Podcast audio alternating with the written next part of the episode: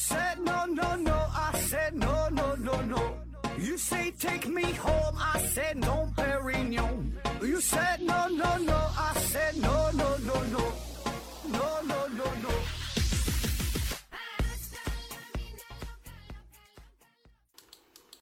拼命探索不求果，欢迎您收听思考盒子。本节目由喜马拉雅平台独家播出。这一期啊，我们聊一聊与基尼系数有关的话题啊，是基尼系数，不是比基尼系数啊。问题呢，来自于鬼见愁张大王啊，他说：“盒子老师你好，我想问一个问题，就是全世界都有财富分配不均的现象，就是少数有钱人掌握着绝大多数的财富，然后呢，请问中国也是这样吗？在全世界的国家中，贫富差距最大的国家是谁啊？中国呢是排在什么位置？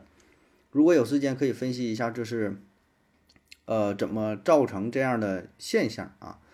呃，会产生怎么样的什么样的社会问题啊？国家一般会采取什么样的手段啊？骑自行车上月亮回复说呀，百度级别的问题啊，多上网就可以知道了。产生的原因嘛，呃，好听的叫人性的弱点啊。关于这个贫富差距的事儿啊，贫富差距这个问题啊，我想在全世界，咱说任何国家、任何地区、任何一个社会、任何一个城市都会存在。我这话就扔这块儿了，百分之百都存在啊，不可能存在绝对的公平。说这一个城市不管多少人口，说大伙儿的收入水平都一样啊，一个月都挣一个一万，一个月都挣八百，啊，不可能，保证是不公平的，对吧？只不过就是这个严重的程度啊不同，有轻有重，哎。那么用什么指标来衡量贫富差距的不同呢？哎，这就是咱们今天的主题啊，基尼系数。哎，你一查这个系数，你一看就明白了啊，大致就就能懂啊。基尼系数啊，呃，那么说什么叫做基尼系数？咱先有一个感性上的认知，大致了解一下。基尼系数呢，是表示全部居民收入当中用于进行不平均分配的那一。部分收入占总收入的百分比，啊，听起来有点绕，是吧？一般这种定义吧，说的都不太像人话啊。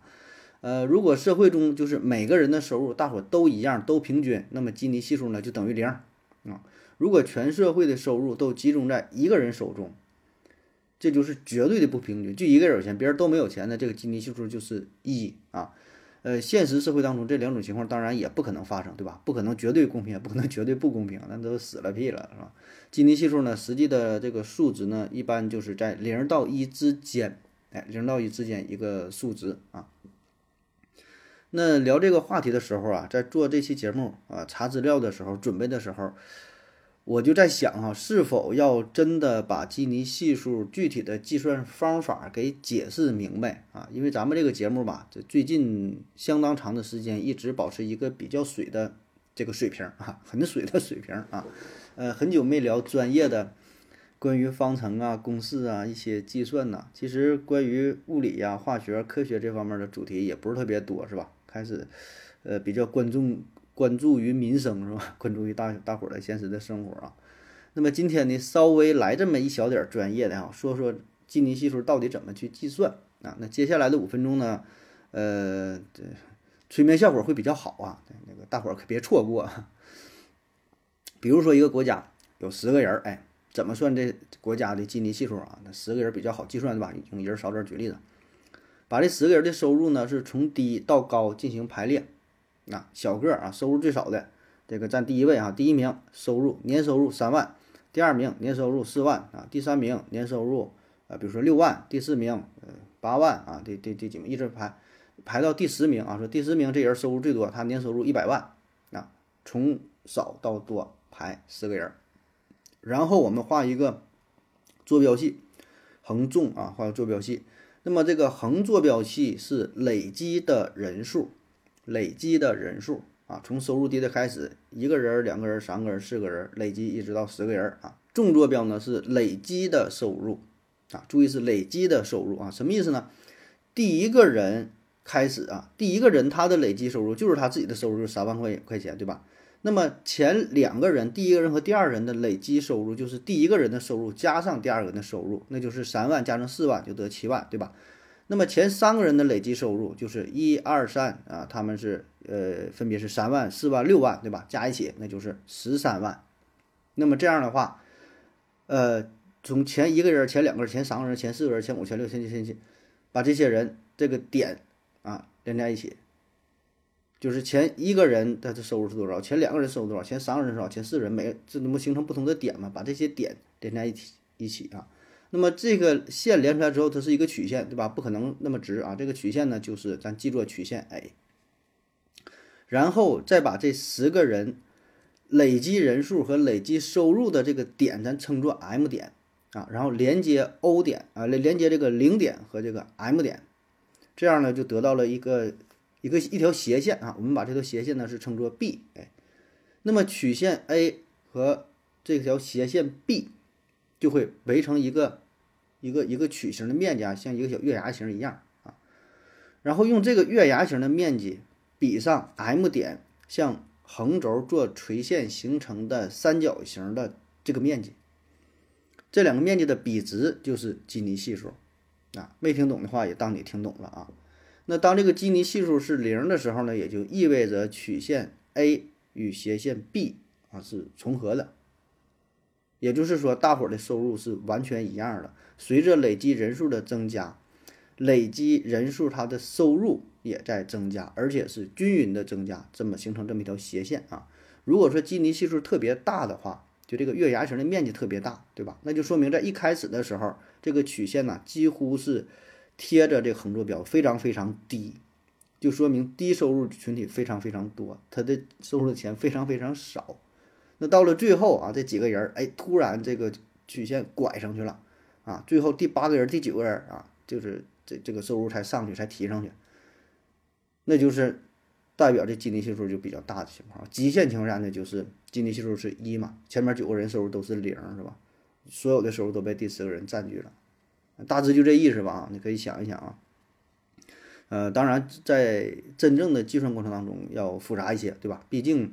呃，每个国家国家的人口都非常多啊，且不说咱们是十四亿人口的大国，就一般一个国家几百万、上千万的人口，统计起来呢也是比较困难哈。反正整体的思路呢就是这么去计算啊。然后有人问了，说这基尼系数那应该是多少比较好呢？是不是越低越好呢？是吧？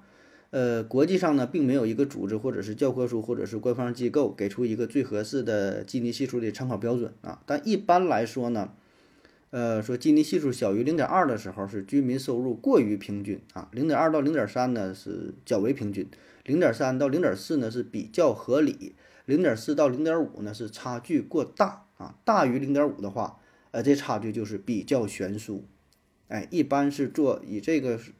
呃，标准做一个参考吧啊，然后就说了，这个全世界哈，这个基尼系数最高的、最低的是吧？一般来说呢，发达国家的基尼系数都在零点二四到零点三六之间啊，一般哎，但美国相对比较高，美国呢是达到了零点四啊，其他呢排名比较高的国家，我查到了几个超过零点六的了啊，南非是零点六三四啊，纳米比亚呢是零点六一零，海地是零点六零八。哎，这几个是大于零点六，这就比较高啊，就说明贫富差距特别大。哎，排名比较低的呢，挪威零点二五，瑞士零点二六，冰岛零点二七，新西兰零点二九。你看看这几个国家啊，都是咱们印象当中就是 比较发达的，然后呢，社会待遇比较好，福利哎比较好的国家是吧？北欧这几个国家是吧？零点二多。然后说呢，咱中国的基尼系数是多少呢？啊？我这个是从网上查的哈，中国呢一般，嗯，也都是大于零点四、零点四五、零点四六左右啊。当然，我这个是从网上查到的数据哈，很多人说这不准啊，很很多人觉得应该更高，如何如何的，这咱不知道啊。我查到的也不是官方发布的，就是就是我直接一百度啊，弹出的第一个就是说咱的这个基尼系数是是多少啊？仅供参考是零点四七、零点四几的，您自己上网一瞅很容易搜得到啊。至于你相信哪个，那就是你的事儿了啊。然后下一个问题说为什么会出现这个贫富差距啊？这个问题就比较困难了。为啥会有贫富差距啊？这上帝都解释不了啊。有个词儿啊叫马太效应啊，来自于圣经新约马太福音当中啊。这里边有一则预言说，凡是有的还要加倍给你，叫他多余啊，没有的连他所有的也要夺过来。这个马太效应呢，也经常跟二八法则一起去说，是吧？百分之二十的人占百分之八十的财富，百分之八十人分享百分之二十的财富，是吧？那么说这个马太效应啊，这是就圣经当中的故事嘛，说从前有一个国王，呃，要出门远行啊，临行的时候呢，交给三个仆人，每人啊一块银子，啊，给他钱啊，一边多，然后嘱咐他们说，你们去做生意吧，等我回来的时候呢，再来见我，看看你们能什么样。等这个国王回来的时候，第一个仆人说，哎，你教我这一块金子，我现在赚了是十块金子啊，翻十倍。然后呢，国王奖励他十座城池，哎，说你挺厉害，我给你十座城池。第二个仆人说的，哎，我用这一块金子，我现在赚了五块金子啊。国王说也还好啊，那我给你五五个城池吧。第三个仆人说的，哎呀，你给我这一块金子啊，我没舍得花，我也没敢去做生意，我怕赔了啊，我不一直揣在兜里边啊，我现在掏出来还是一块啊，这还是一块银子啊，不是金，还是银子啊。然后国王说：“那你这不行啊。”于是呢，就把第三个仆人这个一块银子也交给了第一个仆人啊。就越有的越有啊，越没有的越不行的就越不行啊。那么为什么就是说现在有贫富差距，而且咱感觉贫富差距越来越严重，是吧？听我给你分析一下哈，咱也先不用激动啊，也不用批评，也不用上来破口大骂啥的，咱就静下心来，咱思考思考这个事儿。啊，当然也是我瞎分析，对吧？咱咱咱就是抬杠啊，或者怎么地的也没有用，都有自己的想法。毕竟我是主播，现在我在这块说，是吧？你有什么想法，可以在下边留言啊，我说说我的理解啊。呃，我觉得最主要的原因呢是啥呢？还是社会分配制度的问题。我觉得这个是最重要的一个原因。那么直到目前为止啊，咱说世界上一百九十多个国家和地区啊，这么多地方。绝大多数国家和地区仍然采用的是按劳分配的制度，这是一种主流的分配方式啊，多劳多得，少劳少得，不劳不得，就是这么简单。哎，啊，咱也不用说那些什么网红带货呀，什么明星是吧？呃，开演唱会什么，或者是一夜暴富做广告几千万的啊，这个确实有，但是这个它是少数情况啊，不具备普遍性啊，贫富差距也并。不是主要因为他们所所造成的啊，虽然他们确实很有钱，但是他们起到的效应，我觉得我我觉得不是特别大啊。如果说这事儿能复制啊，也是有规律的，那大伙儿都成网红了，都带货了，都当明星了，对吧？这个背后它有很多运气的成分，有很多资本操作的成分，这是不可复制的，是吧？我觉得这是另外一个话题啊，咱咱一会儿可以再说啊，咱就先说说。呃，社会规则啊，社会运行制度的这个事儿，就是这个分配方式啊。那既然我们的分配方式啊是按劳分配，那么其实咱每个人他付出的这个劳动是不一样的啊。当然，我这里说的这个付出这个劳动，不是狭义上的说你起早贪黑，比谁起得早，比谁睡得晚，比谁搬的砖多啊。我这里说的这个劳动和付出是更加广泛，包括说你说你努力学习啊，你考上好大学。呃，然后或者你有什么想法，你这人就脑瓜好使，脑瓜比别人转得快也行，或者说你就努力的去拓展自己的人脉关系，你能放下面子，你有勇气，你有勇有谋，你敢于拼搏，你敢于去赌，你愿意承担更大的风险，这些都算是你的付出啊。我这个付出指的是非常广泛的。那么你能做到这些，你付出的多，你自然就有更多的收益，这是一个。最基本的原则啊，社会，社会就是按这个来运行的，对吧？我们社会这就是最基本的制度啊，啊，也只有这样才能让一个文明、让一个社会长期的延续下去，否则的话，那就大伙都混吃等喝等死完事儿了，对吧？当然，也确实有一些国家或者是一些国家在某个时期。曾经采取过另外一种绝对平均分配的方式，就咱所谓的大锅饭的形式，结果那就是干多干少一个样，干好干坏一个样，对吧？不管咋地，你你就再牛逼，一个月也八百块钱，我啥也不干，一个月一个月也是也是八百，那你要是这种情况，那咱最终咱也体验到了，这种结果好像并不理想啊，对吧？谁也不愿意付出更多了，全都是搁那块儿了耍小聪明，那那都不干活了。对吧所以最终还得是按劳分配这个基本法则，啊，那么按照目前按劳分配的这种财富分配方式，必然会导致有一些人挣得多，有一些人挣得少，然后就出现了贫富差距，然后啊，这贫富差距也可能越来越大，对吧？你没有第一桶金的话，你想做生意，你有什么想又有什么想法，你也不好去去去实施啊。所以这里边有运气的成分，也有其他很多很多种因素，但我觉得最根本的就是这按劳分配的事儿。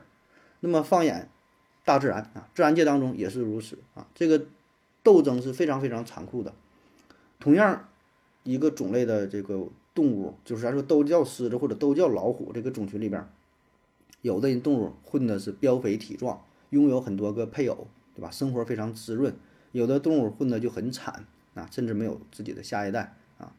当然，作为人类社会，我们自然要比动物更加高级，我们有更加完善的社会体系啊，不能就是纯这叫什么社会达尔文主义，对吧？咱不能整这一套啊。但是说，那。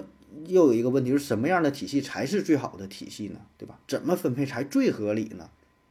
那这每个人的理解就不一样了，每个人答案就不一样了，对吧？那富人觉得那我就应该多占据资源，穷人觉得那就应该平均分配。你干啥有那么多钱是吧？打地主分分分田地啊，都都应该平平均点儿。所以我觉得我们绝大多数人的理解可能都比较片面，都比较幼稚，都是出于自己的考量，都想让自己占据更多的资源。我看过一个段子嘛，有人发起一个投票，说的，咱把这马云的钱平分了吧，他那么有钱哈，大资本家赚那么多钱，啊，咱咱平分一下，啊，这马云到底有多少钱，咱也不知道哈。一般的话说他有两千亿呀、三千亿的是吧？就是咱为了计算方便，假设他有两千八百亿，因为啥？咱有十四亿人口对吧？比较好分，两千八百亿除以十四亿人口，一人分他二百块钱。然后问你，你愿不愿意把他钱平均分了啊？我想，除了马云和马云的亲戚啊，他媳妇、他家孩子，基本大伙都会支持，对吧？白来的二百块钱，为啥不要啊？啊！但是这这只是段子，对吧？这个做法显然他他不现实。这不只是对某个人不公平的事儿，它还会起到一个不良的示范效果。那如果真的这样了，那那你说那些就是有钱真有钱人，那说，那我这钱也不是大风刮来的，那我创业的时候那。我这付出多少啊，对吧？只看着贼吃肉，没看着贼挨打。是现在大富大贵了，那人创业时候那些艰辛呢，对吧？那你说以后谁还敢去创创业？谁还敢去做生意？谁还敢去搞发展？谁还敢？那啥也不用干了，对吧？那最后赚到钱了，全都充公，平均分配。只要我的钱比社会平均值多的话，都要给我抹杀掉。那这社会你想想，最终必然是走向灭亡啊！没有活力了，谁也谁也不敢出头，对吧？所以这保证是得让一部分人先富起来呀，这呢才能调动大伙的积极性，很正常啊。那么说我们如何解决贫富差距过大的问题啊？最主要的做法无非就是这呃三次分配，这咱也说过吧。初次分配就是由市场按照效率的原则进行分配，允许一部分人先富起来。就这块这一块蛋糕就是那么大，谁有能耐谁有本事谁就先蒯这一大块，你就多分点儿。第一次这是按效率分配。第二次是由政府主导的，按照兼顾公平和效率的原则，侧重于公平的原则，啊，第一是效率，第二是公平。那怎么公平？税收，有钱人这这个征税比例更高。你现在不也是吗？你挣的多少？具体啊，这我记不住了，就一个档次吧。比如说你挣一万以下的，是百分之十；你你你两那个两万以上的百分之二十；你要挣一年挣一百万的，可能百分之三十；挣一千万的百分之四十。你越多，上税越多。税收嘛，主要的调节方式，还有其他社会保障。什么叫社会保障？就是政府调控这个钱，然后这个养老保险呐，是医疗保险呐，等等啊，就是一些基础保障的措施啊。说到这儿，你也先别着急谩骂啊，确实有些措施做的不到位，但起码在做呀，在努力转变这个事儿，对不？要不然你说你怎么，你说咋整？你谁能出一个好的主意，把这个事儿一下能解决了？他没有，咱就说一个大原则哈，你你先也别着急说具体实施上。有很多什么贪污什么，那那是后话，咱先唠这个大原则啊。然后第三第三方面，第三次分配呢，就是在道德力量下推动的啊，就是靠自己这个捐款呐、捐赠啊，建一些什么希望小学呀啊，就是靠道德啊，就是效率、公平、道德三次分配。哎，那其实啊，我个人感觉哈，我以我非常肤浅、幼幼稚的认知啊，这个这这二十多年的经历啊。我觉得每个社会的最高统治者或者最高领导阶层吧，也都在努力的想要缩减贫富差距，这都知道这个问题。人家能当一国领导，不管是总统啊，是首相啊，是酋长啊，他也不是傻子，起码我觉得他比我聪明，比咱绝大多数人应该聪明。不说比咱聪明，他不不会比咱们傻，对吧？人家那受教育的程度，人家傻的，他也不是先天痴呆人儿，应该咱懂的，人家也懂，是吧？他也想要努力缩减贫富差距，因为道理很简单，社会贫富差距太大的话，对于这个社会，对于这个国家来说很危险。他没有必要让自己这么危险。作为一个国家领导人，他赚钱的方法很多，他想赚一百个亿太方便了，他没有必要让这个社会差距、贫富差距变得这么大，没有意义，对他没有什么好处。他想赚钱，他很容易赚钱，他在在于在乎你这点事儿嘛，对吧？所以，如果贫富差距最大的特别大的话，最后的结果是啥？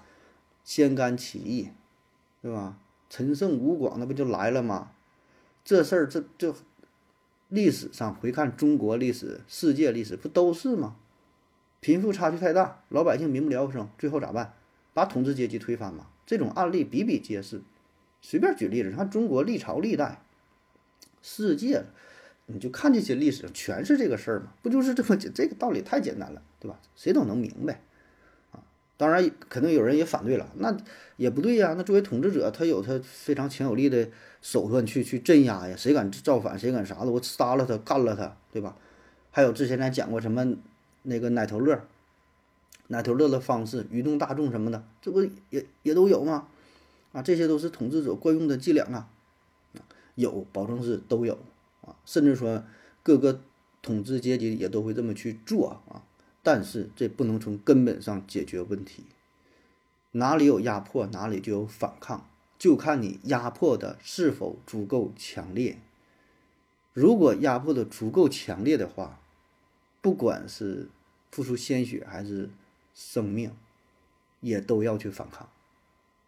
哎，这个事儿，这话就扔这块儿了，只不过就还没到那份儿上呢。那么既然如此啊，那么那些基尼系数非常高的国家，他们在想什么呢？刚才说像南非呀，是什么什么海地呀，什么几个国家说他们干啥呢？都超过零点六的咋的？不管吗？不改一改吗？降到零点三、零点四多好啊，是吧？平均一点不行吗？谁不想好啊？谁不想改呀？他不改不了吗？第一就是一个国家这个统治啊，它不像咱们这么想的这么简单啊啊！有钱人的钱拿出来。给那个穷人分一分，哪能那么简单呢？船大难掉头。一个国家一旦运行起来，它有很大的惯性，它不是说停就停的。有一些改革多困难呢？你说现在，你就作为你你你作为一个国家的这个这个居民啊，你没钱的时候你是这么想了，有钱人把钱拿一部分分给我。那你要是有钱人呢？就好比说你一个月三千五啊，这应该不算特别高吧？三千五。然后人家那那边有一千五的，说那你拿出来五百给人家一千五，你乐不乐意呀？你保证也不乐意，对吧？你好比说你一个月挣八百块钱，那人家有一个挣二百的，说你拿出三百块钱给人家，你乐意不？你还是不乐意呀？你割谁的肉谁乐意呀？所以这种改革说起来简单，真正实施起来是困难重重啊。再有一方面，生产力的问题，生产力不足啊。你看看为啥人家？基尼系数低的那都是北欧啊什么的那些发达国家，有钱呢，经济发展呢，生产力啊、科技啊到位了，然后人口又不是特别多，资源充足，那就有钱呗。那恨不得说的逢年过节了，国家都给发点钱，真有那样的。你看，从摇篮到坟墓的保障，就是钱够呗，人少啊，够分，资源多。那绝大多数国家是啥？资源有限。生多粥少，就这么回事儿呗。生多粥少，那就大伙儿去抢呗，谁能抢到算谁的。谁有能力，只有权利，就能占据更多的资源，不就这么点事儿？再有就是人性这一方面，人性当中必然有黑暗的一面，有自私的一面。如果你能成为一个国家的最高统治者，你就幻想一下，咱现在就是放飞自我，幻想一下，好比说现在有一个小岛啊。那岛呢，也就是不太大啊，那比澳大利亚大一圈吧。有这么一个岛，岛上呢有一亿多居民，都归你管了。你就这个国家的最高领导者，你就想着你干啥？你的治国理念是啥？你怎么让这个国家变得更好？你就当玩游戏也行，你是说你就真的当你你就幻想一下这个事儿，怎么想都行啊，是吧？那咱谁也不用笑话谁啊。反正如果要是我的话，我首先我先让自己的生活快活一点儿，对吧？我去盖个大别墅啊，当然咱这都是想法，就属于这个皇上干活得用金锄头了啊，咱这个想法，我想我整个大别墅，对吧？带个游泳池的，然后每天呢喝点好的啤酒，是吧？整点小小小烤串，是吧？然后把整个我这国家的美女都招进来，那就要十八到二十二的，那别的是二十三我都嫌岁数大，然后咔咔面试，天天玩，就这点屁事儿呗，对吧？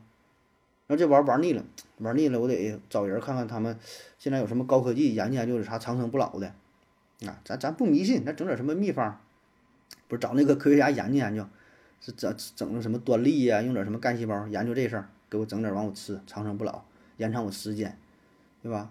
这些整完了还想啥？我得让我的这个家族，对吧？那我让我亲戚朋让我亲戚朋友都过上好日子，啊，让我的孩子对吧？最好我能世世代代都咱何氏家族统治。对吧？我亲戚，我二舅、我三叔啥的，让他们过上好日子。你看这个不就跟秦始皇的想法一样吗？秦始皇不就这么干的吗？从他开始当皇上，世世代代，然后又派人去整那个找药去，是吧？都这回事儿啊。回顾中国每一代皇帝，历朝历代也都是这点屁事儿啊。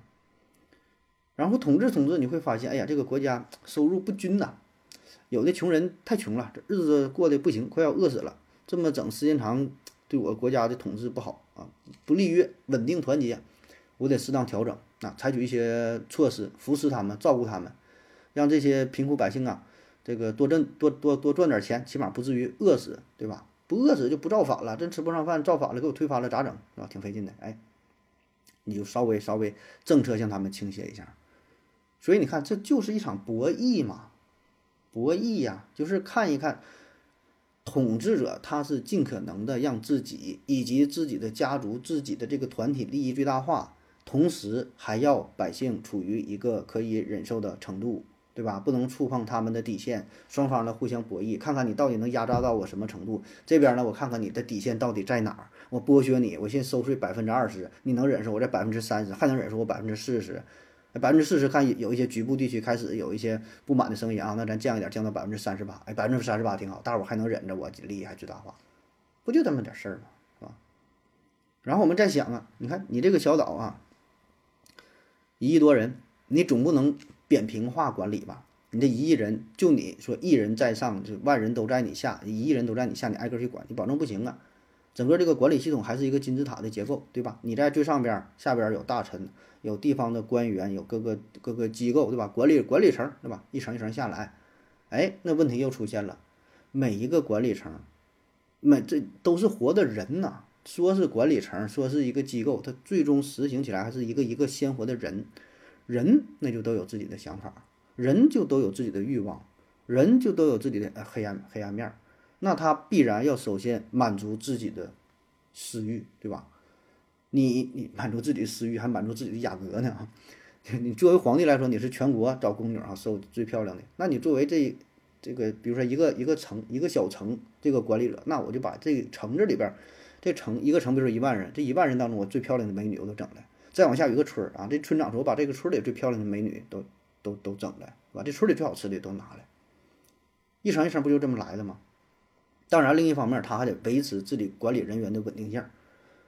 对吧？你皇上，你跟我要百分之十的税，我跟下边我得要百分之十五的税，我得留百分之五，我也得压榨点儿啊，我也得让我的家族世世代代的，我得享受这个待遇啊，对吧？他就尽可能，他也是做这个平衡，所以你看一级一级压榨下来，必然会导致贫富不均啊，所以就也经常说嘛，是吧？就咱咱看一些什么贪污或者啥的，你想一想，就咱就没坐那位置。对吧？我坐那位置，我我贪的比他还狠。他贪十个亿，我能贪一百个亿，这不整不就都这道理吗？对吧？谁怕谁呀？所以这也就是说，呃，要求咱这一个社会吧，他呢会，他应该有一个更加合理的、更加完善的、更加严格的、更加什么样的一一种制度，就是说把权力关进制度笼子。你说单纯靠人的自我约束。单纯靠他道德情操，单纯靠他怎么我就厉害，我素养啊，我就奉献呐，我觉得不靠谱。只有规则才具有约束力啊！当然，就算是这样，仍然会有人铤而走险，也有的是抱有侥幸心理，也有的是身不由己，也有官场等等等等各种各种情况，所以综合在一起就造就了现在贫富差距这么大，而且我们感觉可能还会越来越大，是吧？好了，以上就是今天的全部内容，感谢各位收听，谢谢大家，再见。如果你也想提问的话，请在喜马拉雅平台搜索西西弗斯 FM，在最新的一期节目下方留言即可。回答的可能比较慢，不要着急哟。